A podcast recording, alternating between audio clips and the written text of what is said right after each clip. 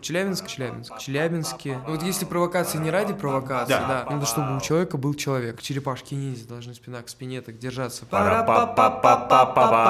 Пау. Ребята, привет! Вы находитесь в подкасте у Давида в месте, где можно почувствовать себя живым. Сегодня у меня в гостях Саша Поршин. С Сашей мы учились вместе в школе студии МХАТ. Вот полгода я проучился, Саня проучился почти, ну, вот уже скоро у, на, у Уже четыре, да. Сань, за эти четыре года, что ты учился в школе студии, ты сейчас, вспоминая и прокручивая это время, думаешь, что что бы, что-то ты бы поменял?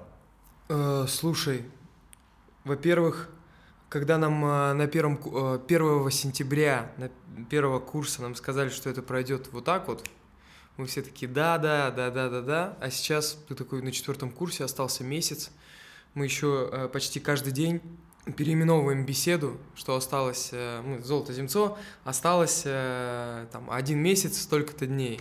И ты когда это видишь, думаешь, господи, 4 года прошло, и на самом деле это прилетело очень быстро. А потом начинаешь вспоминать, мы завели в аудитории, я купил 4 ватмана, фломастеры, и мы их повесили вот так, я протянул линию, вот точка, 2018 поступили, и начали записывать события, искать фотопленки там в архивах, в Инстаграме, что с нами произошло, и у нас сейчас огроменная стена с такой летописью курса, и это выглядит очень круто, и ты думаешь, господи, сколько всего было. И были вообще разные моменты. Я помню первый курс, я просто был, просто звездой какой-то был. Я думал, вот оно, вот, это наступило, это, это время наступило. Потом у меня начались отношения, я что-то так потерялся, как-то вообще... э, потом опять нашелся, и, и вот были абсолютно разные моменты. Но вот я сейчас думаю, что, ну, наверное, я бы ничего не менял. А если более честно, то, наверное, хотел бы, может быть, какие-то моменты отмотать, где я не взял то, что мне давали, и взять еще больше. Ну, вообще, наверное, я бы ничего не менял. Мне вот нравится, что сейчас есть. Ты вот сказал, что давали, брали. Больше как проходило обучение? Вам хотели дать и давали? Или что-то, ребят, вот мы вам рассказываем, а вы уж сами определяйтесь, будете вы это брать или не будете?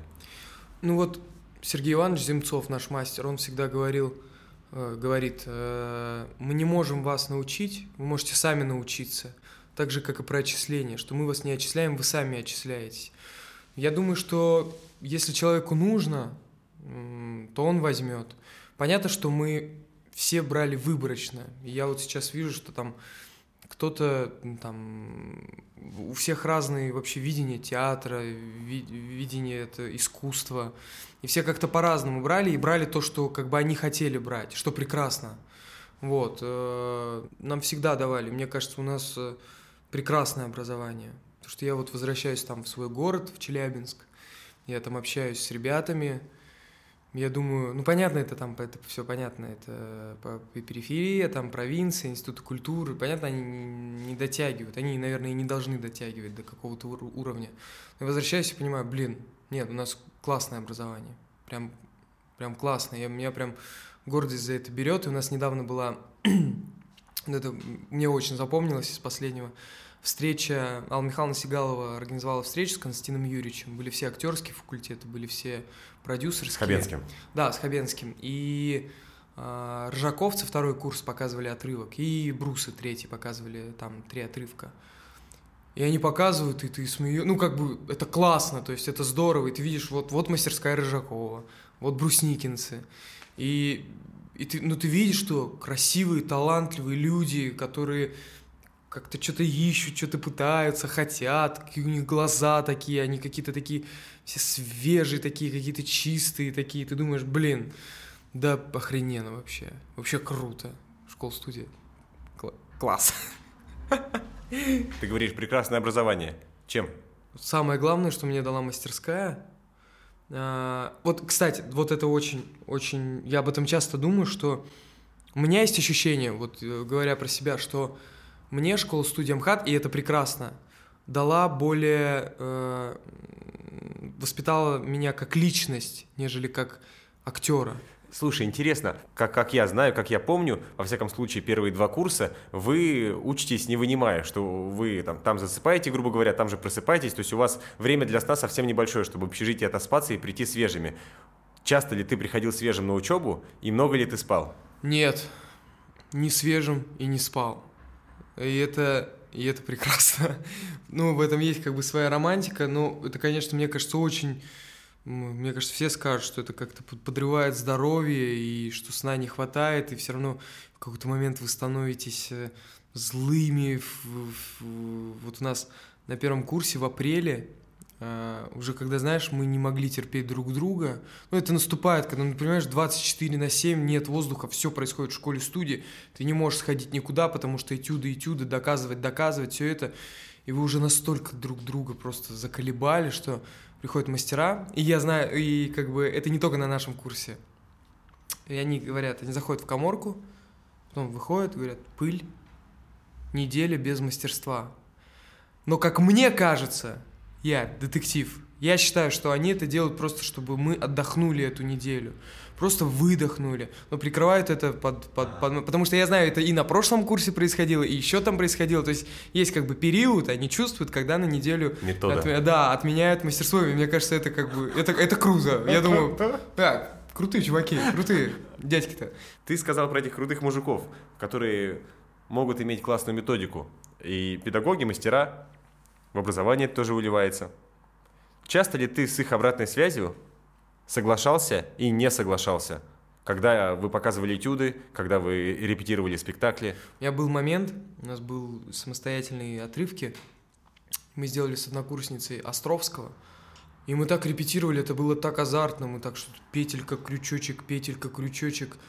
И так что-то и смешно, и какой-то там юмор, и костюмы нашли, и все классно. И, и начинаем они смеются. Я думаю, я, я захожу, они смеются, думаю, да, классно. Она заходит, и, и мы что-то и раз, и раз, они смеются, и как-то такая, она такая красивая, обаятельная. И я такой, и обсуждение, я думаю, я реально, и вот я тебе клянусь, я думал, вот они сейчас, ну, есть такие слухи, что вот отрывок, но он настолько хороший, что делают спектакль. Я думаю, будет реально спектакль. И доходит до отрывка, и они говорят, я ничего не понял. Ты что, не понял? И я ничего не понял. Я думаю, да как, ну я же, здесь все предельно понятно, как бы, и вы смеялись, как бы, вообще ничего не знаете. Ты думаешь, господи, я не понимаю эту профессию. И так постоянно происходит. И это, и это все по-разному. Слушай, у меня есть проблемы, я вообще забываю вопрос, меня куда-то, меня куда-то уводят. Я у тебя спросил про обратную связь педагогов и мастеров, про, которые да, они да, дают. Про... Всегда ли ты с ней соглашался, соглашаешься нет, не, или нет? Не всегда. Не всегда соглашаюсь, а где-то я соглашаюсь, а однокурсник не соглашается, и мне кажется, это как бы, ну, мне кажется, это в порядке вещей, мне кажется, так должно быть, если бы все соглашались. Э, другой момент, да, я в какие-то моменты, конечно, по большей части стараюсь прислушиваться, все-таки это люди с опытом, они через многое прошли, я, я еще зеленый, но есть такие моменты, что ты, ты не согласен, все равно делаешь по-своему. Так же, как мы, допустим, сейчас показываемся в театре, и э, мы показываем мастерам отрывки, ну, вот, мы собрали, показали, и они нам советуют, что, что показывать, что не показывать, но говорят, но это наши советы. Вы уже четвертый курс, вы уже почти артисты театра и кино, решайте сами. И кто-то решает все равно показывать, хотя ему не сказали не показывать, и это срабатывает. У тебя, у, тебя получается сохранять свое отношение к творчеству, не поддаваясь ну, мнению твоих мастеров – Понимаешь, про что я спрашиваю?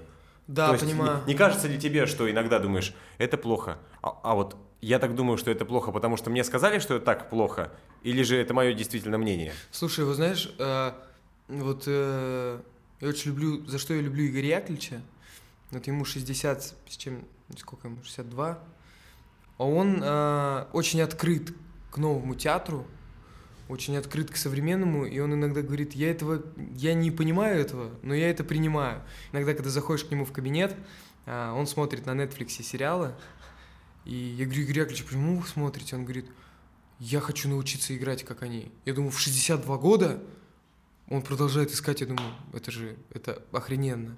И мне кажется, что я пока что... Вот есть люди, которым я доверяю, я почти всегда их слушаю, потому что я все равно сейчас еще в таком возрасте, как бы в таком неокрепшем артистическом состоянии, если это можно так сказать, что я как бы все равно стараюсь как бы людей, которые, которые мне интересны, которым я доверяю, которым мне нравится там, как они условно ну, как они существуют там в профессии, в жизни. Я стараюсь, стараюсь к ним прислушивать и стараюсь слушать. И это, и, и это однокурсники. А, я помню, в каком-то году есть такой режиссер-документалист Сергей Мирошниченко. Он снял документальный фильм об Олимпиаде, снял «Рожденный в СССР». И он сказал, рядом с вами всегда должен быть кто-то, кто лучше вас. Тогда вы будете расти. Я за, ну, за 4 года постоянно вспоминаю эту фразу, потому что э, это же такая штука, кто-то взлетает, у кого-то раз, раз это, это, это, у тебя ничего, ты думаешь, зараза, господи, твою мать, почему, почему я такой несчастный? А потом понимаешь, думаешь, блин, будешь так первее всех, все как бы потолок дальше, ну как бы успокоишься. И все равно понимаешь, что как бы классно, классно, что есть однокурсники, которые как бы, возможно, они так не считают, но ты смотришь на них и прислушиваешься. Мне кажется, это... Я, я лично рад, что у меня есть такие люди на курсе. Ты слышал, смотрел последний выпуск Дудя, с, предпоследний, с дочерью Миронова? Ой, Машкова. Да, я посмотрел не до конца. Вообще, касаемо Юрия Дудя, вот я считаю, что Юрий Дудь, он признан иноагентом, во-первых, что он... Э, я, я смотрю его фильмы, но я по-другому не могу это назвать. Мне кажется, он, он делает своей профессии, он занимается искусством. Я он меня настолько трогает, я каждый его фильм, я плачу. Я тебе клянусь, я каждый фильм про кружок, про, про, про Беларусь, э, что у него, про, про Колыму, ну, это вот из, из давнишних про, про вообще. ГУЛАГ было вот это про такое. ГУЛАГ, да. Я, я смотрю, и это так как-то... И вот эта заставка его, вот обычно вроде заставка, да, не драматическая, она звучит в конце, и ты думаешь, господи, как человек умеет это это вскрывать. Это просто отдель, отдель, отдельная минутка любви к Юрию Дудю. И вот, наверное, к разговору про Дудя, ну вот я вспомню этот выпуск с э, дочерью Машкова. Она рассказывала про своего отца, типа, что могло, ну, возможно, из-за чего отец стал таким, какой он есть сейчас. И она говорит, наверное, что со временем он перестал общаться с людьми, которые могли ему сказать, что он делает что-то не так. Это там э, она вспоминала Тодоровского, и кого-то еще, там их какая-то троица была. Угу. Вот, и... Как еще раз, что он перестал... Он а, перестал общаться с людьми, которые могли бы ему сказать, что он делает что-то не так. Мне кажется, он вообще очень одинокий, Владимир Львович. Я вот, я очень боюсь одиночества. 21 год, но я, я его уже боюсь. Я думаю, это, это страшно быть одиноким. Мне кажется, всегда надо первое всегда, что делать, если что-то идет не так, надо находить какого-то человека. Вот мне, мне вот так вот кажется. Ты же понимаешь, в чем фишка? Э, одиночество, мы сейчас можем с тобой под этим словом разные штуки, ну, угу. э, мнения иметь. Для меня одиночество – это мой выбор в необходимый момент остаться одному и угу. не чувствовать необходимости быть кем-то, с кем-то вместе. И мне комфортно в этом одиночестве. Но при этом у меня есть друзья, у меня есть семья, которые в нужный момент могут мне сказать, Давид, ты делаешь что-то не так. Ты же, э, как я тебя понимаю, ага. имеешь в виду а, такого короля в замке, где нету прислуги, и вообще никого никого нет, и вся его Ну да, я уехала. более, более, более в глобальном, более смотришь там на людей, на взрослых. Вот у нас есть гардеробщица, э, я ее ненавижу. Но мне кажется, она такая, потому что ей очень одиноко. Вот, вот как-то так. Ну нет, я тоже, я тоже люблю побыть один, очень часто люблю побыть один, там что-нибудь почитать, что-то подумать, пописать, попридумывать, но иногда становится страшно, когда, когда так э, ни, ни, никого нет. Думаешь, господи, нет, надо как-то что-то, какую-то тусовочку найти, что-то как-то с кем-то поболтать, что-то, что-то, что-то такое. Вот. Сколько у вас спектаклей дипломных сейчас есть? Одиннадцать. Мы, по-моему, самый плодовитый набор Золотовицкого и Земцова. Я не знаю, хорошо это или нет. Я не могу сказать, что вот прям... Я играю в 9 из 11. Я не могу сказать, что все 9 я прям вот, вот каждый раз прихожу и такой, ну-ка, давайте-ка мы его сыграем. Как я по нему соскучился. Нет, нет такого. То есть вот, допустим, сегодня мы играли «Сон летнюю ночь», и у меня жесткие вопросы к нему, ко мне, к себе. Я понимаю, что это моя ошибка, моя недоработка. У меня нет целостности моего персонажа. Я играю Диметрий. Вот я прихожу, когда, там даже мы, мы в три вот собираемся, я думаю, так, давай еще раз, что он хочет, что он любит, что он это. и не могу как бы ответить. И, наверное, как бы это ошибка и моя, и режиссера, может быть, только моя, вот. Э, и из-за этого я как бы всегда прихожу на сон, э, и я думаю, ну, что-то не хочется мне его играть, что-то не хочется играть, потому что как бы выходишь на сцену, иногда не знаешь, что там делать, и ты думаешь, как голый неприкрытый какой-то стоишь, и думаешь, сейчас кто-то на тебя смотрит, думает, что за, что, как его взяли вообще?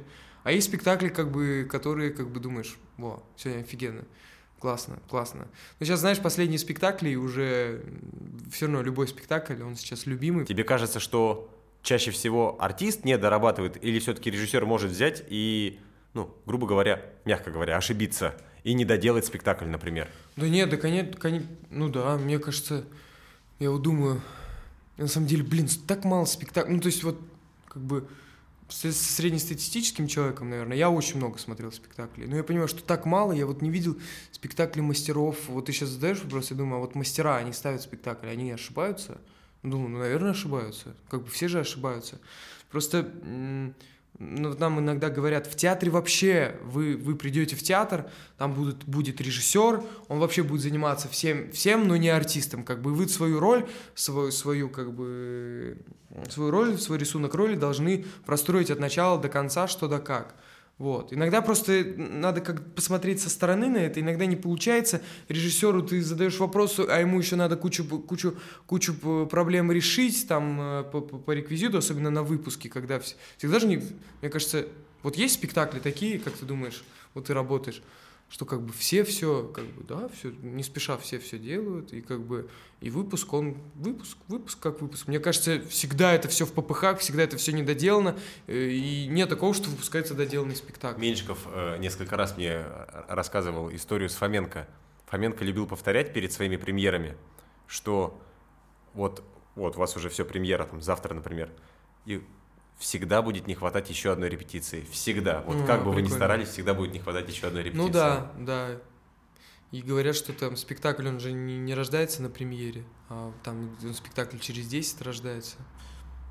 Ну, да. Ну и вообще, получается, из твоих слов, режиссер, вот в общем понимании, человек, который с артистами работает, работает, столько времени этому уделяет, а по факту это такой менеджер, на котором э, есть, ну, с, который активно общается с художниками, со сценографами, у него еще есть артисты, как отдельный цех, с которыми он общается, в итоге uh-huh. зритель приходит на них, ему еще нужно свой гонорар обсудить там с дирекцией, с администрацией, вот, то есть он как бы... Вот знаешь, ну, везде по-разному. Я думаю, что, и, и конечно, такое встречается, и, и мне кажется, это в основном такое. Ну, знаешь, читая, э, я как-то вот прочитал э, про рождение табакерки вообще, и вообще вот таких как бы подвальных, таких студийных, когда вот они все вместе что-то придумывают, и, и режиссер, он как бы так ну, там направляет, помогает, но он на одном как бы вообще поле, поле стоит с этими, со всеми артистами.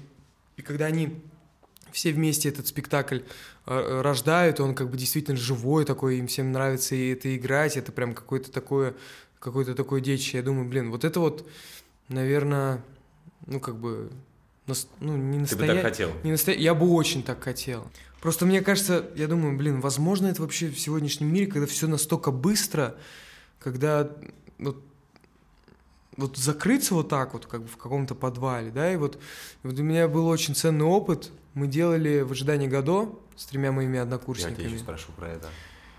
И вот, вот к чему-то такому мы там приближались.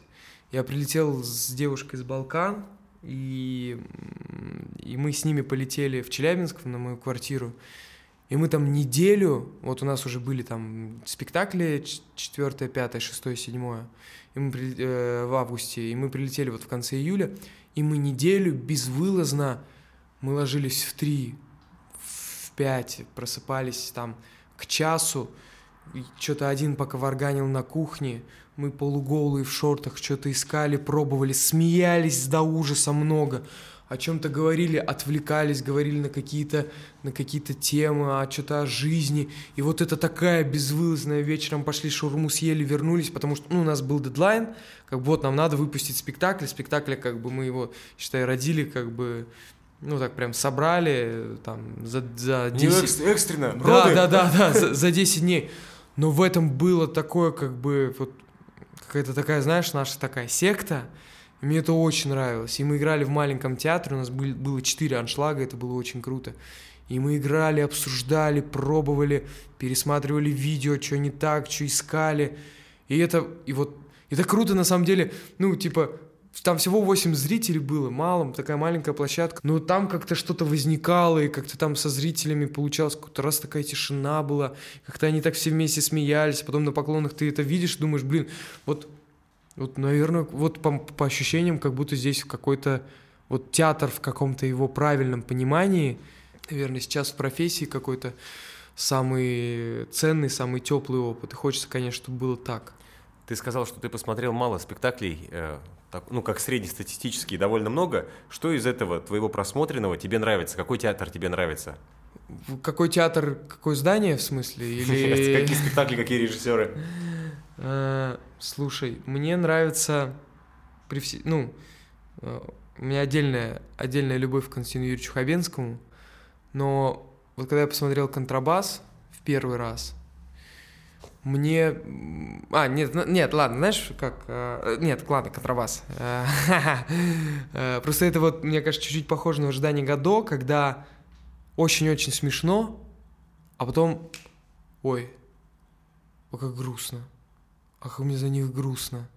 Вот мне кажется, у нас такое возникало, когда Э, там Гого и Диди, которые ждут этого года, которые не приходят, вот они пытаются убить время, пытаются найти какие-то игры, и зритель полтора часа действительно смеется, а ну в какой-то момент как бы раз а, там а году, и они, мы сделали как бы, что они открывают, а слышишь, слышишь, да-да-да, давай закроем глаза, ага, и он придет, и мы, ага, ага, ага, и уже полтора часа прошло, давай, давай, давай, давай, давай, раз, два, три,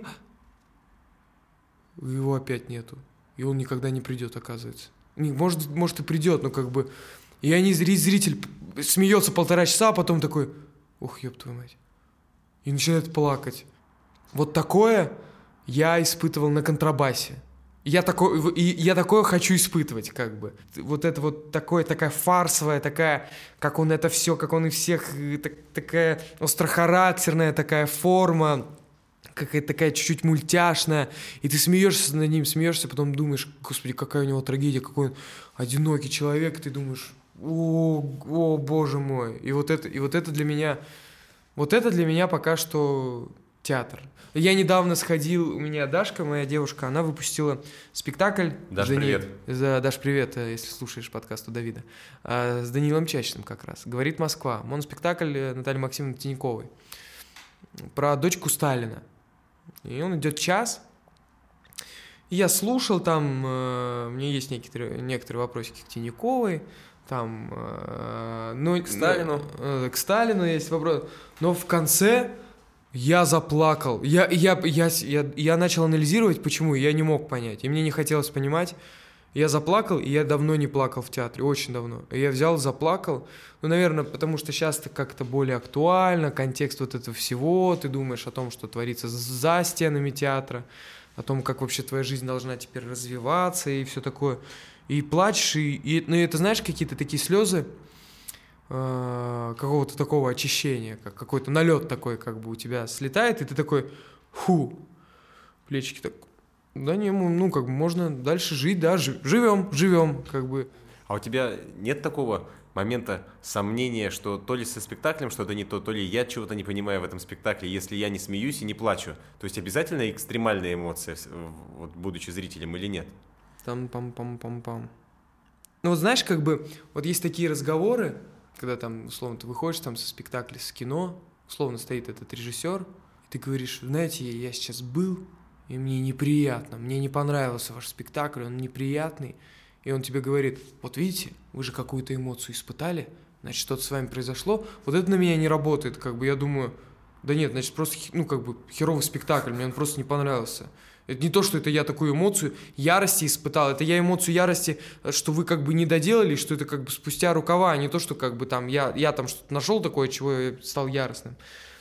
Нет, ну я, конечно же, прихожу в театр испытывать какие-то эмоции. Просто они, ну, смех, наверное, смех и, и плач это просто они, наверное, самые как бы такие... Крайние. Крайние, узнаваемые, самые популярные. Ну нет, если выходит там красивая актриса, вот смотришь внешне, думаешь, ну какая красивая, и влюбляешься в нее. И думаешь, и, и все, их да какой к черту спектакль? И смотришь просто, как она там существует, что-то фантазируешь себе, думаешь. Вот иногда как бы вот это может быть. Но когда, ну, когда юмор не ради юмора, а когда юмор возникает от точности, вот там, там у нас какие-то показы условно, вот сегодня одна курсица делала проститутку, и она ее, ну вот она просто там смотрит на этого парня, она его просто анализирует, она в какую-то такую змею превращается, и ты от этого начинаешь смеяться. Не то, что как бы такой гэг ради гэга, такой, опа, вот мы сейчас пошутим. А когда от какой-то точности, от какой-то какой ситуации, когда так это на тоненького так точно сделать, ты, а, господи, как охрененно, господи, это же потрясающе. Потрясающе. А потом как бы, а потом если еще я там трагедию пойму, я начну, мне, я начну если переживать, думать, господи, такие же люди действительно есть. Так их жалко становится. Вот это тогда кайф вообще. Но вот, вот это вот то, что вот вы испытали эмоцию, неприязнь, значит, это эмоция. Да это херня все, это плохой спектакль. И это тоже... Я считаю. Я согласен. Но вот когда я понимаю, что мне не понравился, мне сильно не понравился спектакль, таких спектаклей было там, ну, пару штук. Вот прям откровенно, вот меня изнасиловали, меня все эти два часа насиловали. И я понимаю, что для кого-то это было не изнасилование, а по любви. Потому что если есть, если я чувствую какую-то крайность, наверное, кто-то почувствовал крайнюю любовь к этому. Слушай, ну, с, с каждого с каждого спектакля уходят зрители, угу. и даже у самого плохого артиста будет один фанат, его мама. То есть всегда с Юрия Николаевича уходит всегда. И вот, например, в, про Бутусова, угу. если говорить, там истории вот про чайку, сколько она уже идет, угу, и вот когда она шла там первые, первые годы, это вот э, Дровосекова рассказывала, да. что уходили толпами. Да, да, да. И вот, наверное, когда там. когда там уходит часть зала или большая часть зала, наверное, не просто так она уходит. То есть, и, и, если спектакль такой себе, большая часть людей досидит. Ну, потому что они же пришли. Угу. А если провокация какая-то происходит, то есть ну, да. такая живая штука. Да. Ну вот если провокация не ради провокации, да. да. Слушай, кстати, Чайка, да. Вообще Юрий Николаевич я относительно мало видел его спектакли. Я видел «Чайку», «Сына» и все, наверное. Ты что, мы же ходили на «Короля Лира» тогда. А, да, «Король Лир», «Человек из рыбы». Мне все они понравились. Ну там, ну как бы там что-то, как бы какое-то шаманство творится, я его не понимаю. Я, возможно, могу сказать, что этого не нужно, но ну, я к этому подключаюсь, мне нравится эта музыка, мне нравится, как они там колбасятся. Я думаю, блин, это круто. А, ну, а, а слева от меня сидит человек, он говорит, да херня какая-то. Поэтому, поэтому это не математика, поэтому 2 плюс 2 здесь не 4, а 5. И вообще, кто придумал, что 2 плюс 2 4, да? А ты, ты знаешь, экзистенциализм. Прикол про математиков, знаешь, э, ну, есть такая как бы шутка, что а, собрались математики и решили, что и как бы и дальше вот а. все, все, чему учат, это просто решили в математике, что это так. Да, прикольно. Ну, это такие, если задуматься вообще, смысл жизни вообще он есть или нет, умрешь. Еще же журналы театра нужно прочитать за да, 37 да, год. Да, да, думаю, а не прочитаешь их, все, жесть полная, ничего не получится в жизни. Хотя мне кажется, это все равно важно. Важно что? Читать. Ну, так... Читать много книг, мне кажется. Мне кажется, вообще, вот у меня, я всегда покупаю книг больше, чем я могу прочитать. Я трачу, ну, столько денег на них трачу. Ты думаешь, господи, возьми поешь на эти деньги. И у меня дома уже какая-то библиотека абсолютно из разных книг. И я понимаю, что книги мне очень много дают. И я так рад, что в какой-то момент, я даже не знаю из-за чего, как бы у меня проснулась как бы эта любовь э, к чтению. На первом курсе, кстати, я узнал, что есть современная литература, современная русская проза. Я думал, что как бы великие писатели хорошие, они априори мертвые. Что как бы вот, ну, Толстой, он же умер, Пушкин, он же умер. А оказывается, есть столько потрясающий. Я любимый писатель Гузель Яхина. Тоже вот кто-то говорит, что это офигительная проза, а кто-то говорит, что это, ну, типа, херь полная. А, а я, на, вот у нее три романа, я один прочитал три раза, и второй «Дети мои», а первый и третий тоже по одному. И мне кажется, это вообще это потрясающая вещь. Мне это очень нравится. Вот так, про книги. Третью не читал, вот. Эшелон на Самарканд. Не, не читал. Классная, очень классная. Там есть такой, там есть такой классный отрывок про мальчика Сеню, который борется с вошью. Вошь, э, ее Яхина пишет, это про смерть. И он говорит, что он ее первый раз встретил, когда он один остался в деревне, и она так пишет, как бы от его лица. Я почему-то, почему-то Сеня один остался в деревне. Хотя, понятно, там это времена войны, там просто выжили деревню. Он один остался, и он кричал, а солдаты, проходившие мимо, заметили его. И они его повезли на машине. Он ехал на машине и видел, видел как на, на эту дорогу выходит вож, и она за ним идет, идет, идет. А у него отказаны ноги. А ему сколько, 7 лет. И он говорит, и, и Сеня ее встречал в Казани в больнице, там где-то, там в детском доме, в там. И она то приближалась это, то, ну, то есть, как бы такая метафора смерти. И вот а, последний раз они там едут в поезде, а, и он говорит, он опять ее увидел, и он говорит, надо бежать, дурак, беги, а ноги. И он наваливается на ручку, и это, и это, и это, и то, и то, и то. И он ее все эти годы очень боится, безумно боится. И он видит, она остановилась в, в девичьем вагоне, и видит, что сейчас заберет какую-то девочку. И он тогда и, и он тогда берет себя, руку ей просовывает, она чувствует кровь, бежит за ним, и он поднимается на крышу вагона, поезд едет, и он и вот самое финальное, он, он понимает, что, э, что он, короче, берет ее руками, обхватывает, и он летит с ней вниз, с вошью, со смертью, и, и говорит с улыбкой, я тебя не боюсь. И он как бы стал счастливым в этот момент. Ну, то есть он, страх, который его преследовал всю жизнь, он его поборол, и он как бы очистился, он стал счастливым человеком. И вот это вот, вот это вот, а я, и, и она так пишет как бы, а я тебя, а я-то, оказывается, тебя не боюсь, и всех спас ценой своей жизни. Это, это, это просто, ну, я думаю, господи, это же, вот это потрясающе, это как бы а, про человека. И это читается, и это видно. То есть ты читаешь слова и видишь за этим картинки. То есть это... Я вообще, да. То есть это... Не, вообще вот всякие, знаешь, писатели, Чингис Айтматов, Гузель Яхина, вот какие-то такие, знаешь, там, она татарка, он э, киргиз, какие-то такие башкир, вот какие-то такие народы, они так это пишут вообще, так про природу, что там в природе не просто пейзаж какой-то, типа пейзаж. Знаешь, плюс три страницы. Такой, такой диктант, типа капель, капала, а дождик лил, и записывайте. А они так это пишут, и как бы в этом уже как бы какое-то мироздание, и вообще круто. Я обожаю это. Для меня как бы я иногда, иногда, ну, всегда же хочется как бы найти там, какую-то роль делаешь, да, ну что-то, что-то делаешь, какой-то объем хочется найти, да, чтобы это не было плоско. Я всегда, я иногда вот про это, про все вспоминаю, и как бы это для меня, думаю, вот мальчик, да, вот умер, но, но умер счастливым. И он как бы, и если бы он не умер, вот этот Сеня, он бы не обрел это счастье. Вот это парадокс, да? Это же парадоксальный, ужасно.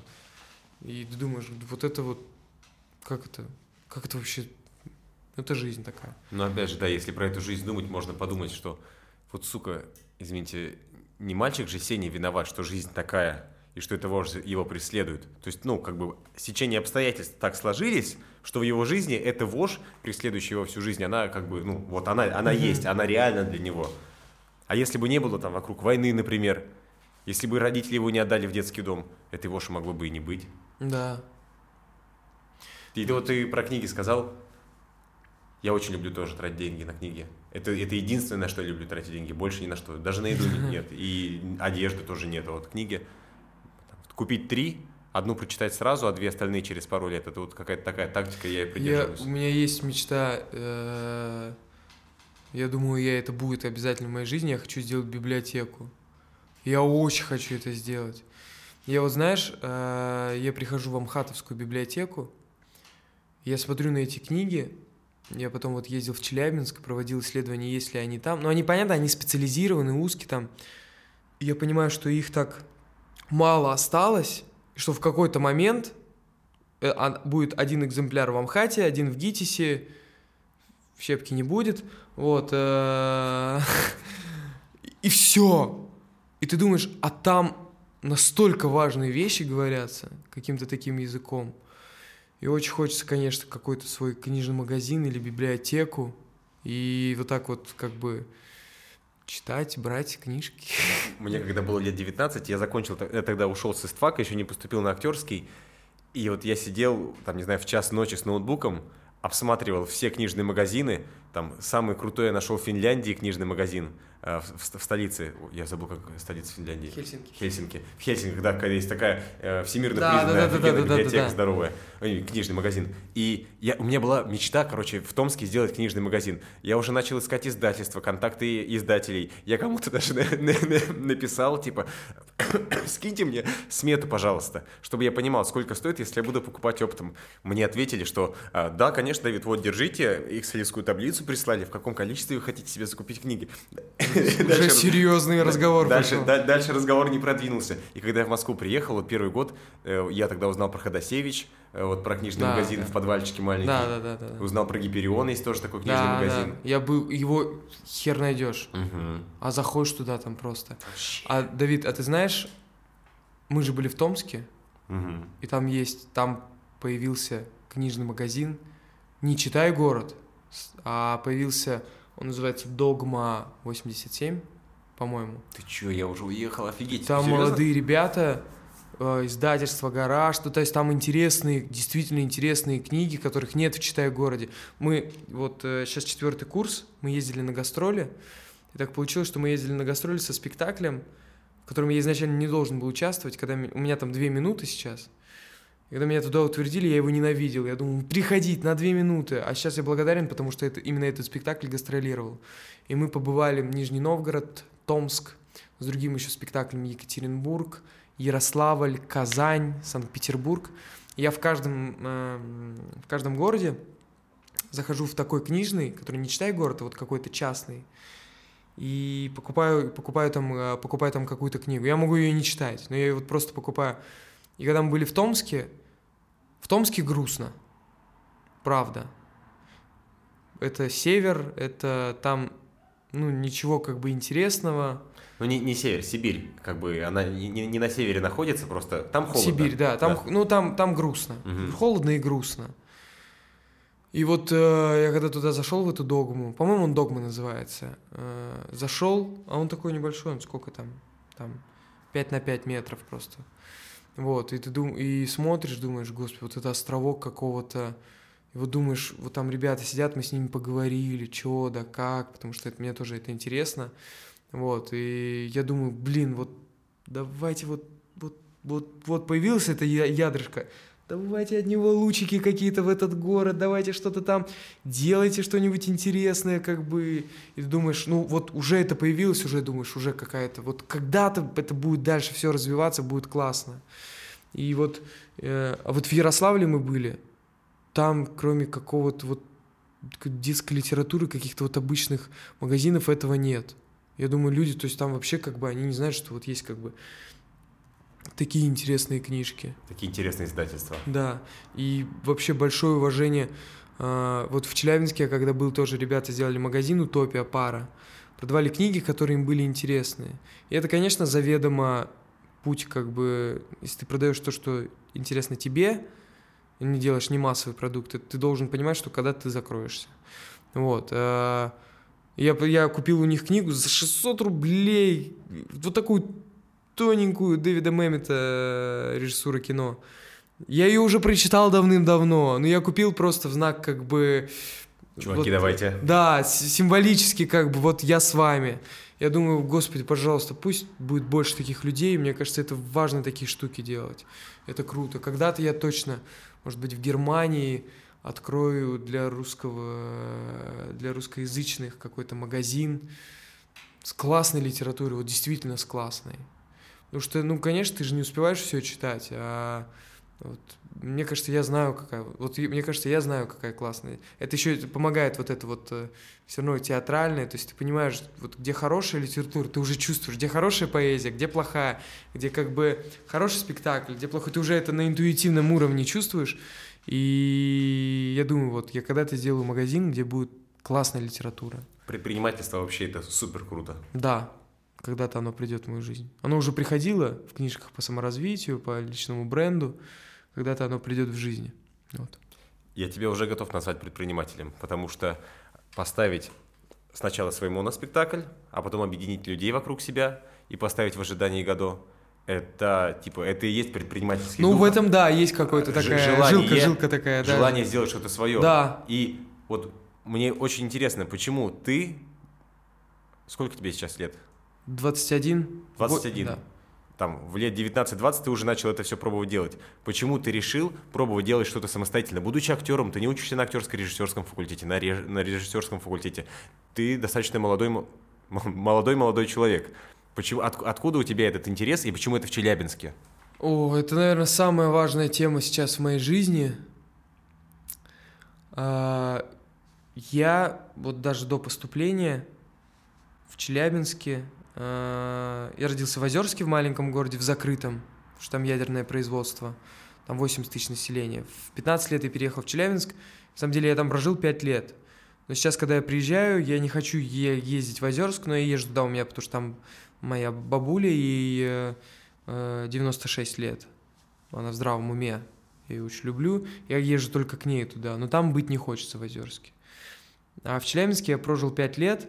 Я просто сначала расскажу, почему Челябинск. А, Я прожил там 5 лет, и это мой родной город. И мне очень хочется для него что-то делать, потому что он в какой-то период жизни мне очень много дал, и, сейчас, и как бы мне нужно когда-то ему что-то вернуть.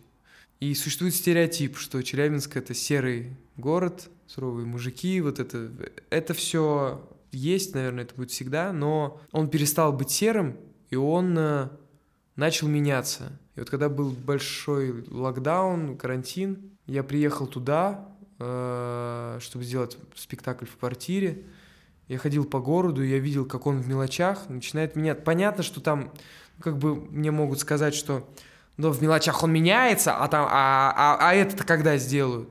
Ну, там сейчас появилась набережная, там как-то, там красивый центр. И вот сейчас мы поездили по городам, я скажу, что там, там красивая картинка в Челябинске. Ну, то есть где-то нет таких, не знаю, может, это как бы субъективная моя любовь, но город развивается, в нем открываются пространства, в нем ребята на свои деньги, на какие-то свои что-то что делают, в нем много творческих как-то, они что-то что пытаются. Там есть как бы, как мне кажется, живой дышащий театр, который раньше не был таким, потому что туда приехал выпускник ГИТИСа Ваня Миневцев, и мне кажется, он театр как-то задышал, я был на спектаклях, и я вижу прям как на сцене люди, которым по 40 лет, они до сих пор как бы чего-то хотят, они просто делают свою работу. И вот для меня он, ну, это мой любимый город, потому что я не люблю Москву. Я не, не люблю Москву, я не, она слишком большая, может, у меня какой-то комплекс маленького города. Вот я всегда возвращаюсь в Челябинск, я понимаю, мне здесь хорошо очень. И мне очень хочется там что-то сделать. Когда был большой ковид, я понял, что моя физическая форма и творческая оставляет желать лучшего, потому что ты сидишь, там что-то это. Я думаю, давай-ка я поставлю почему-то э, у меня у нас квартира, мама переехала в Германию с братом, у нас квартира в центре, достаточно большая. Я хотел э, заработать деньги, попробовать себя в творчестве. Я думаю, дай-ка я попробую поставить спектакль в квартире. Вот, вот что-то как-то так. Я начал писать тексты. Э, мне кажется, у меня все хорошо с чувством юмора. Какие-то тексты смешные про меня, про мою семью. Что-то я пытался понять. Какие-то с разными уголками квартиры связанные истории. Все это я написал около 30 текстов. У меня мой лучший друг Кирилл, он учится в Челябинске. Я прилетел. Он такой, давай выбирать. Все, мы сделали там, очистили, почистили, сделали 15 текстов. И тоже за неделю, как бы, он так чуть-чуть, он учится на режиссера театрализованных представлений, он заканчивает. И он так тоже себя в режиссуре чуть-чуть пробовал, я как бы себя тоже в режиссуре, в драматургии. Мне очень нравится сама драматургия. Это тоже, кстати, надо будет сказать потом. Как актер, я понимаю, и у нас получился спектакль в квартире, где я один полтора часа. Смешной, какой-то ироничный. Я думал, я его сыграю, я поставил три даты все заполнены, то есть по 20 человек за сеанс, условно. Потом раз, еще две даты, еще, еще, и я в итоге сыграл его 18 раз. Я заработал на нем 100 тысяч, мы поделили их с Кириллом. Мне кажется, это важно сказать, потому что э, я понял, что театр, в тот момент я понял, что творчество, оно может быть как бы театр. Не, не на сцене, которая как бы ты сидишь и метр вот возвышает, а что оно может быть везде, и что этим, ну, этим можно зарабатывать. Понятно, это, люди выходили чуть-чуть из ковида, они хотели просто выходить, хотели какой-то свободы, наверное, поэтому был, были такие аншлаги, как бы. И это, это я еще сыграл 18 раз, и мне еще, я уже не мог, потому что я уже улетал, встретиться с мамой там, а, а мне люди писали, то есть у меня в Инстаграме были запросы, 30 запросов там на компании, на это, я понимал, что на это есть спрос. И тогда я понял, что как бы вот я что-то родил, какое-то детище, и я понял, что я не исполнитель, который как бы хочет, ну, как, исполнители это прекрасно, который как бы приходит, ему что-то дают, он как бы, ну, что-то делает. А что мне как бы хочется вот именно как бы что-то что-то раз создать, и потом ты это как бы думаешь, господи, ну, блин, как классно ты это сделал, это что-то новое, это что-то что-то дало миру и что-то дало как бы в какую, как будто бы в хорошую сторону. И думаешь, класс. К разговору про книги. Ты сказал, что когда ты делаешь только для себя что-то, ты рано или поздно закроешься. Я думаю, вот наш сейчас с ней спич можно к этому же отнести. То есть ты делал спектакль, но ты понимал, что на него придут люди. Ты делаешь спектакль для людей.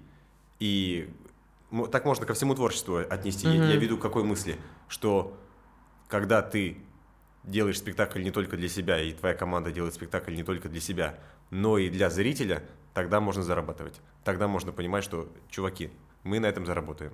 Вот я думаю, как, как найти вот эту вот грань, и как сделать такой спектакль, где как бы будет, ну, как бы, чтобы он был массовым, чтобы там была вертикаль еще какая-то, чтобы это не была чистая коммерция, как бы, вот там, условно, там, ты, когда 13D, когда Олег Павлович стал худруком и случился 13D, все начали обвинять Почему? А, все, все начали обвинять театр, что он как коммерческий, потому что ну, это просто комедия как бы для зарабатывания денег. То есть там какой-то вертикали, какого-то такого, понимаешь, этого нет. Это все я прочитал в журнале «Театр». Вот. А потом начали появляться спектакли. Я думаю, вот как сделать такой, чтобы как бы на него был большой спрос, но чтобы там, чтобы это имело отношение к искусству. Вот. И это, я думаю, это предстоит еще. Но это поиски какие-то. К вопросу вот о художнике, что художник, э, ну, художник всегда должен быть голодным, ему не нужно, не нужно денег. Я, я вот как бы в какой-то момент хотел быть миллионером. Сейчас я понимаю, что как бы мне хочется, чтобы ну, как бы я жил в достатке, чтобы я мог условно... Захотел полететь? Полетел. Вот. Ну, чтобы так у меня, что прям яхты там у меня были. Мне этого не хочется. Э, а хочется как бы вот как бы что-то искать, что-то находить, потому что когда один раз что-то такое почувствовал, какое-то, знаешь, как будто бы какое-то правильное, вот, наверное, это с годом, может быть, с квартирой случилось, когда вот раз со зрителем объединяешься, все как-то раз что-то понимают, когда ты не давишь специально на слезу. Вот ты можешь, конечно, давить специально на слезу, и все зрители будут плакать. А когда вроде бы какая-то простая вещь, она берет и трогает всех, и когда вот ты это один раз почувствовал, как бы как хочешь этого, хочешь этого дальше как бы искать, э, что-то придумывать. Э, вот. К вопросу о создании э, у нас случилось на с третьего, по-моему, курса драматургия. Мне кажется, это очень классно. У нас была прекрасная Юлия Поспелова, и мы писали пьесы. Я написал мою пьесу свою, и она всем очень понравилась. Она понравилась Юле, ребятам ее нравилось читать, мастерам, э, мастера сказали, это классно, что мне надо писать сценарии. Вот. И я думаю, блин, это так, это так классно, я сходил, э, классно как бы создавать какой-то мир, как вообще просто что-то из ничего, вот из ничего создавать что-то новое, это прикольно. Я сходил, помню, на Человека-паука, вот на последнего, да, «Нет пути домой», да. где их три. И в какой-то момент, ну вот она может там, да, как бы как чуть-чуть шаблон, не шаблон, но в какой-то момент я начал плакать от того, что я не понимаю, как эти люди могут создавать истории. Ну то есть, как, кому надо продать душу, какому дьяволу, где, чтобы, чтобы сделать такое. И ты же понимаешь, что это чистая воды коммерция что ты сидишь, испытываешь такие эмоции, задаешься вопросами такими, как вы это сделали, когда люди это делают в первую очередь, чтобы заработать денег. Но это прекрасно. Да, слушай, это правда. Вливают огромные бюджеты на, на производство, на маркетинг. Этим занимается не один человек. Эти сценарии пишут, ну, авторские комнаты, там по три, по четыре, по пять людей, наверное. Ты когда заходишь в кинопоиск, смотришь, сколько вас там сценаристов было, вас там до хрена было. И еще продюсеры креативные и производственники. То есть это же там не один Кевин Файги управляет всем этим, режиссер один снимает, это же это, это очень круто построенный механизм. Я вот когда смотрю такие штуки, я думаю, чуваки, как вы все вместе... Ну, здесь так... какая-то грань типа найдена, да? Угу, угу. Но вот сейчас, вот сейчас выходит второй аватар. Мы же понимаем, что он, Кэмерон, он просто станет каким-то мультимиллионером, наверное. Потому что это принесет очень много денег, да? Но я думаю, он это делает вообще не для этого. Ну, это, ну, как бы я думаю, он делает это, потому что ему это, потому что он 10 лет писал сценарий, не чтобы заработать деньги. Но мне кажется, это как бы какой-то такой бриллиант человек какой-то. Да, есть какая-то штука, которую, ну, такие люди, как Спилберг, как Кэмерон, они очень остро чувствуют ощущение прибыли. Ну, они не одни, мы должны иметь что, в виду, что там десятки людей команды, если не сотни.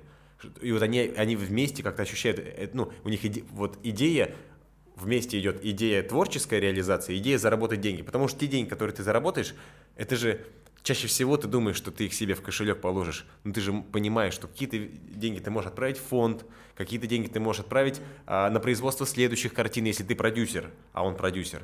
Вот, то есть, как бы... Хочется верить, что как бы если ты все делаешь искренне, то это всегда найдет отклик. Вот хочется вот в это вот верить. И, и деньги, и и денежный отклик, и, и отклик, который ты хочешь получить, какой-то духовный. Вот мне кажется, если это искренне, у меня были какие-то такие, знаешь, э, в жизни ошибки, потому что я вел себя неискренне. Ну, это у каждого человека они есть. И вот мне кажется, вот, и вот после этих ошибок, хорошо, что они были, это круто, это важно. Начинаешь быть более искренним. Я вот во всем как бы стараюсь быть искренним, даже если говорить тупость, ну, говорить искренне, потому что ну, это же нормально, что ты этого не знаешь. И, и, и мне кажется, вот если быть искренним, стараться по большей части, то тогда как бы... Тогда, тогда знаешь, как сейчас... Ну, тебя можно наругать за, за какую-то ошибку, но если как бы она искренняя, то есть она выполнена не потому, что как бы ты хотел там что-то, а как бы она вот как бы из-за незнания, из-за какого-то, то как бы это всегда прос, про, простится. Мне кажется, если жить искренне стараться, то это э, проще жить, наверное. Тут мы с тобой сейчас делаем финт ушами и берем эти листы. Ты говорил несколько раз про драматургию, то, что ты писал. Да. Я решил попробовать, так как, я, так как я сейчас общаюсь с артистами, решил попробовать писать сцены из фильмов, которые, вот, наверное, никогда не снимутся. Но подожди, пока не читай. Ага. Э, никогда не снимутся, но вот какая-то такая одна сцена. Ага. Здесь место действия происходит неподалеку от Челябинска, на границе Челябинска и не Челябинска. Ага. Теперь можем взять это. Вау. А, тут смотри, два героя. Да. Ты читаешь за местного. Да. А я читаю за видеоблогера. Да. И еще я читаю авторские ремарки. Хорошо. Сейчас я прочитаю, какие герои здесь есть. А, местный, 23 года, родился и вырос в Челябинске, работает курьером на своей машине «Жигуляк семерки». Видеоблогер, 21 год. Приехал в Челябинск снимать видеоблог про город. Аудитория 100 тысяч подписчиков, например. Идем к месту действия. Вечер. Трасса М5. Трасса М5 ты посмотрел в картах? Да. Да, это наша трасса. Местный на своей семерке едет по трассе. Через аук сыграет песня группы Триагурика «Провинция». На пассажирском спереди стоит ярко-желтый рюкзак. Он сильно выделяется из цветовой палитры машины. Слышно, как из багажника доносится стук. Местный делает песню громче, достает пачку сигарет, сигарет нет. Знаешь, откуда ТГК? Из Челябинска. И Саша Пали из Челябинска. Ира Шейк тоже. Город строится, что-то состарится, что-то оспорится. Кто-то здесь до конца останется. Провинция моя, вечерний Челябинск. У местного рядом со своим телефоном лежит еще телефон. Он звонит. Тебя потеряли, походу. Галя, видео. Нахрена 3D? Типа Галя в объеме? Или вы там русский в столицах забыли? А к нам нахрена едете, а? Ничего-ничего, почти приехали. Я провинция моя, провинция моя. Снова слышно стук из багажника. Местный заезжает на гравийку, останавливает машину под тусклым фонарным столбом. Я, провинция моя. Местный глушит семерку, выходит из машины, подходит к багажнику, вставляет ключ, открывает.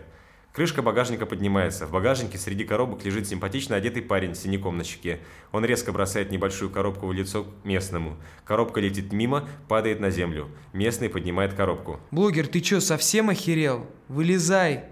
Вылезай, я сказал. Вези обратно, не вылезу. Вылезай по-хорошему. По-плохому ты меня убивать собирался? Местный молчит. Тебе звонят. Местный хмурится, молчит. Уставился на блогера. Говорю, тебе звонят. Местный идет к водительскому, открывает дверь, нагибается, берет телефон. В согнутом виде, наполовину в салоне «семерки», отв- отвечает на звонок. Да, вечер добрый. Да, скоро буду. Говорю же, скоро. Пробки тут, все нормально с посылкой вашей. Но вы не на той улице, значит, живете, а тут все стоит. Тут это где я. Да, да, ждите. Местный возвращается к багажнику. По-плохому, это я тебе пизды дам. Вылез. Блогер лежит в багажнике, курит. Дай сигарету. Блогер дает сигарету местному, курит. «Ну зачем ты меня украл?» Нет, ты сначала другой вопрос задай. Ты в какой город приехал? Местный показывает блогеру на указатель с другой стороны дороги. Ты в какой город приехал? В Челябинск. Ну вот, а теперь твой вопрос вот такой.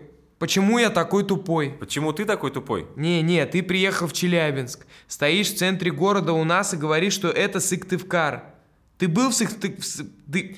Ты был в Сыктыв... Ты был в Сыктывкаре, блогер. Ты не был в Сыктывкаре. Челябинск это, сука, Челябинск.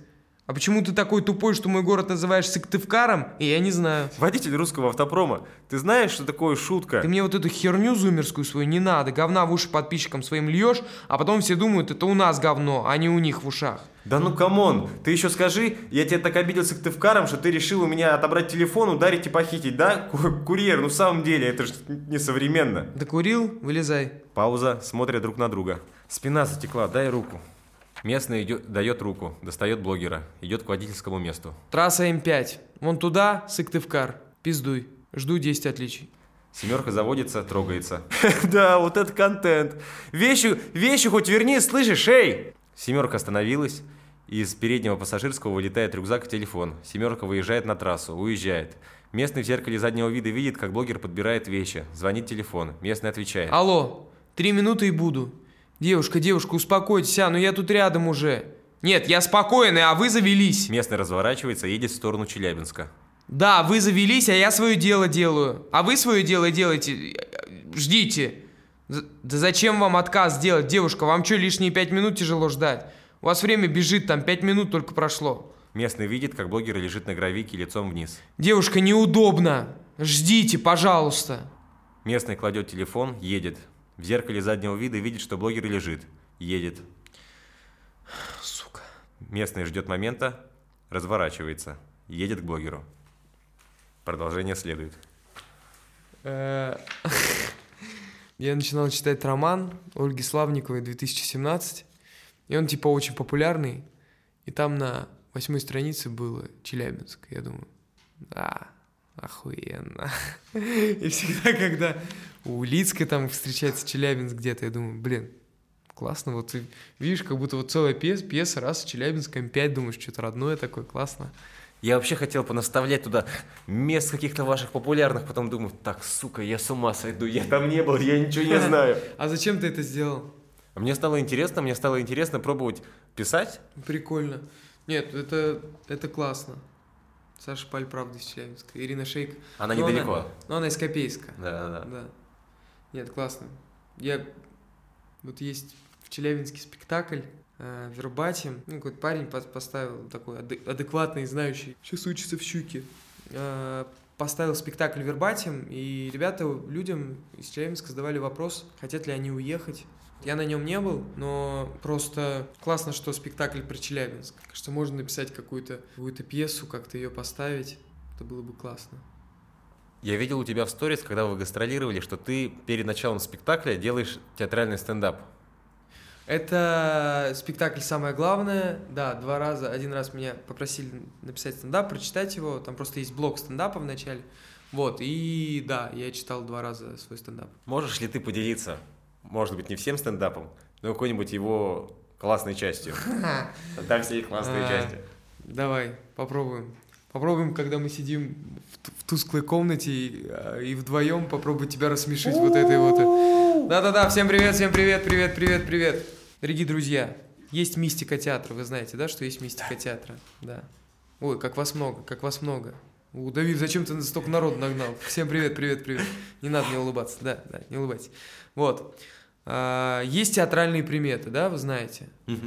Вот. э, Есть такая примета, что перед спектаклями артисты бросают ручки. И, в разных, и везде это делают по-разному. Кто-то, например, бросает раз, два, три с Богом, кто-то бросает раз, два, три, Бога нет. Вот. э, Знаете, кстати, как бросают ручки в малом театре? Как? Сейчас покажу. Они делают вот так вот. Раз, два, три, будем вечно играть классику, делая вид, что современного театра не существует. Ну, а сейчас не до смеха. Вот сейчас у меня есть вопрос, который очень меня волнует, на самом деле. А, Есть кукольные театры. Их очень много по стране. Действительно, меня это волнует. А, Вот они перед спектаклями бросают свои ручки или ручки кукол. Вот. Еще есть такая примета, действительно есть такая примета, что если ты начинаешь свою карьеру театральную с э, роли Золушки, то дальше у тебя все будет классно. Вообще, я считаю, детские спектакли – это хороший разгон в профессии. Сначала ты Золушка, потом, соответственно, Дюймовочка, Белоснежка, потом приезжает режиссер за границей, делает Шрека, ты играешь там Фиону, и все прекрасно.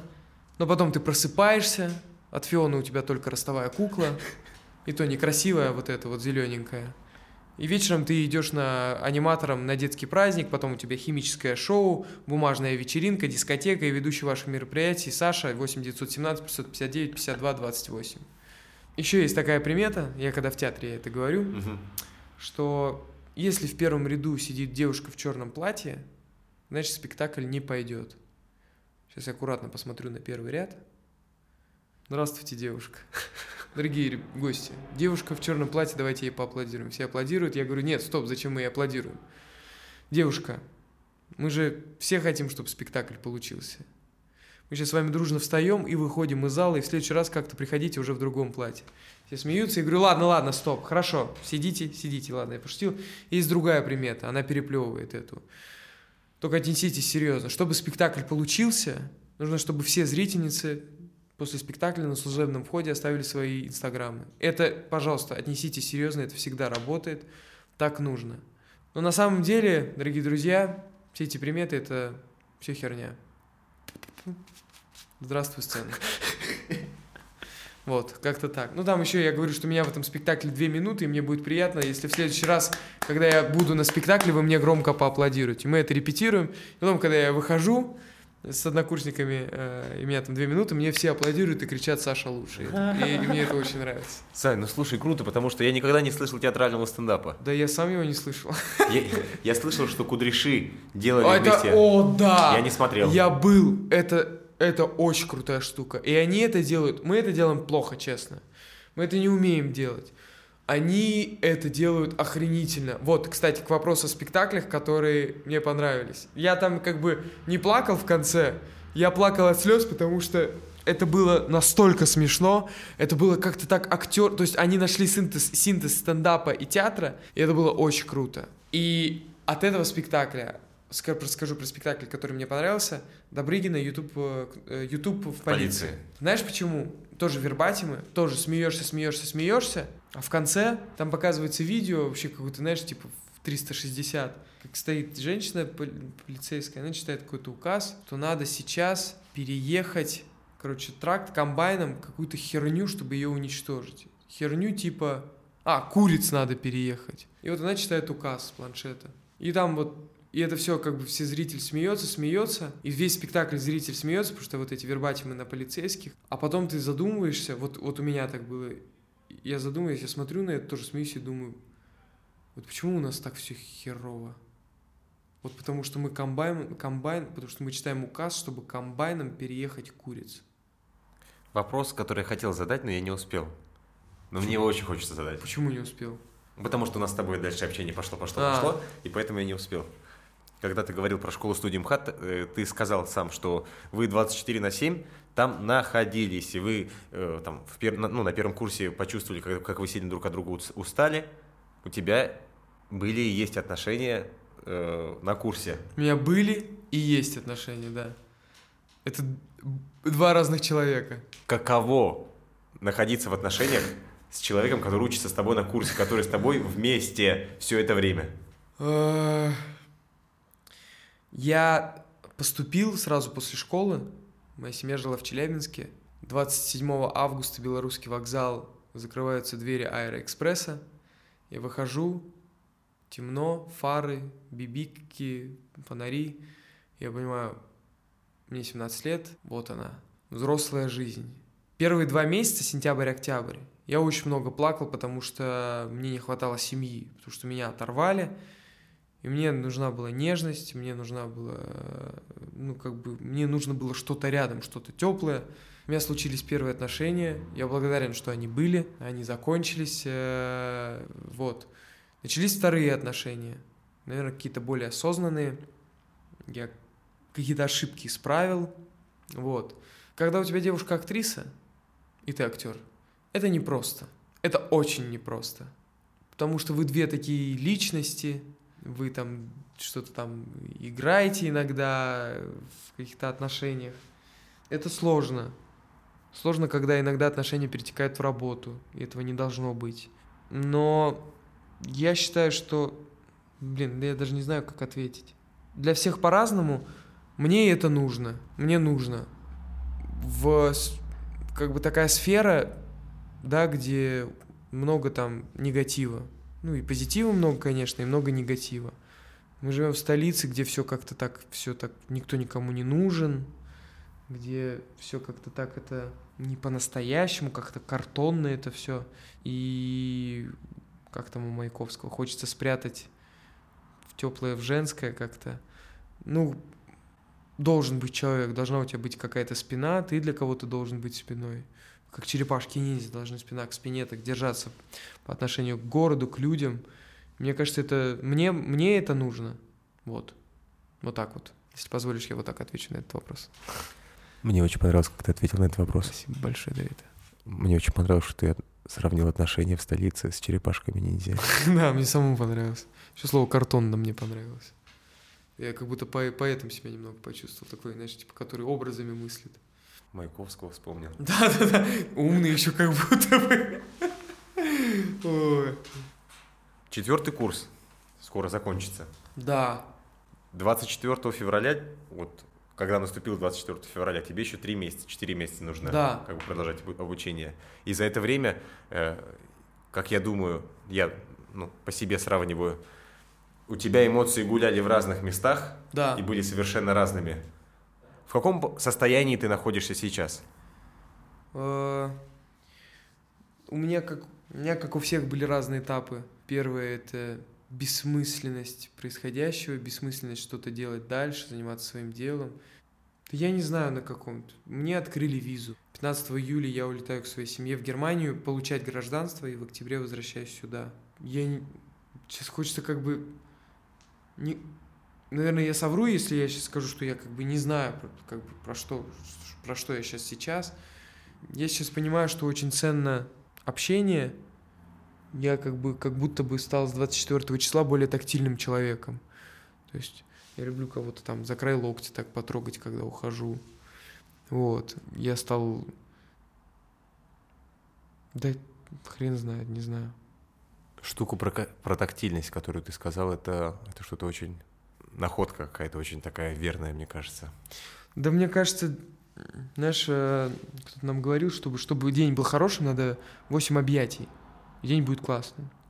Я считаю, что сейчас мы не имеем права э, поскупаться или как, ну, как бы ужасно. Скупиться. Скупиться, да, на эти... Быть скупыми.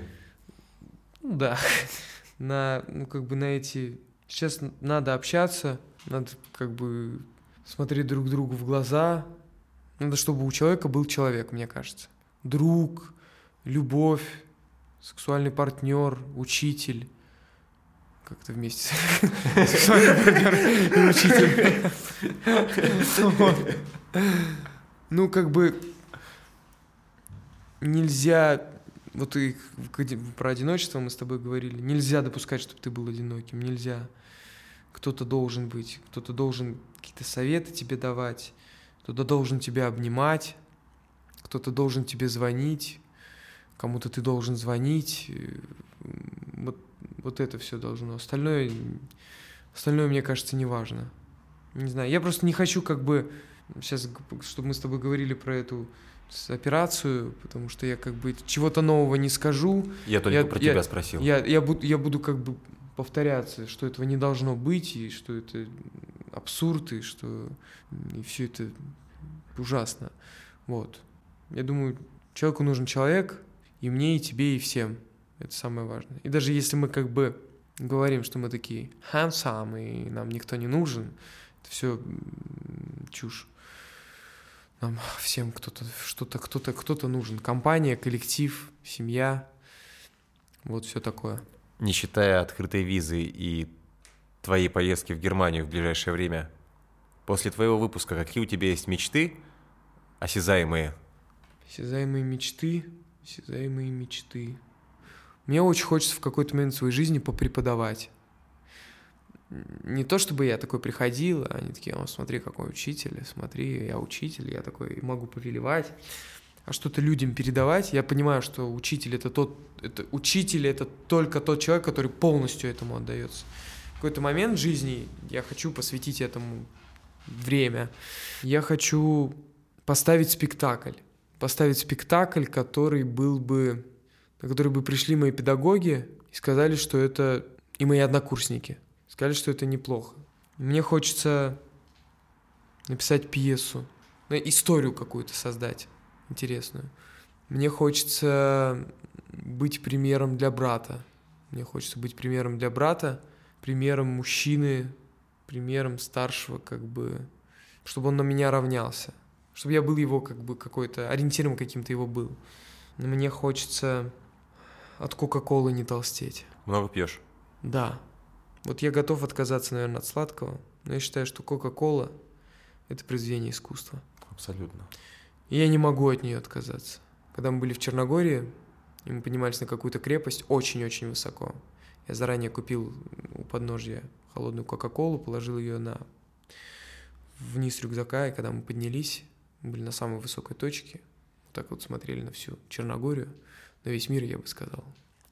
Вот, я достал эту Кока-Колу сделал вот это я сделал... И это было просто за лето одно из самых, одно из самых потрясающих. Вообще классно говорить о том, что ты хочешь. Я хочу друзей настоящих. Вот я хочу друзей настоящих. Я хочу, чтобы люди вокруг меня были с потрясающим чувством юмора. Вот. Я бы хотел не останавливаться, хотел бы искать. Вот, наверное, так. Блиц. Давай. Ох. Можно я закрою глаза и подумаю, что это Юрий Дудь? Давай. Ладно, Давид Маргарян. Самое важное качество в артисте? О. Блин, их так много. Ну, искренность. Ну, да хер знает. Мозг.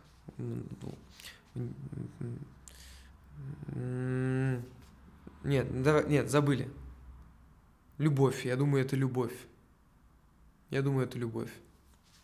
Чем талантливый спектакль отличается от неталантливого? Наверное, после талантливого спектакля хочется еще раз ходить в театр на следующей неделе. Хочется выйти со спектакля и сказать, пойдем, дорогая. Завтра в интернете еще купим билетики и еще сходим куда-нибудь. Откуда ты черпаешь вдохновение, чтобы продолжать делать свою работу вообще и сегодня?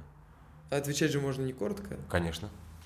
Э, вот у нас есть сейчас не спектакль в ожидании года, у нас есть отрывок 20-минутный. И вот мы когда встречаем, вот э, недавнее, а, мы репетировали этот годо для показа в театр.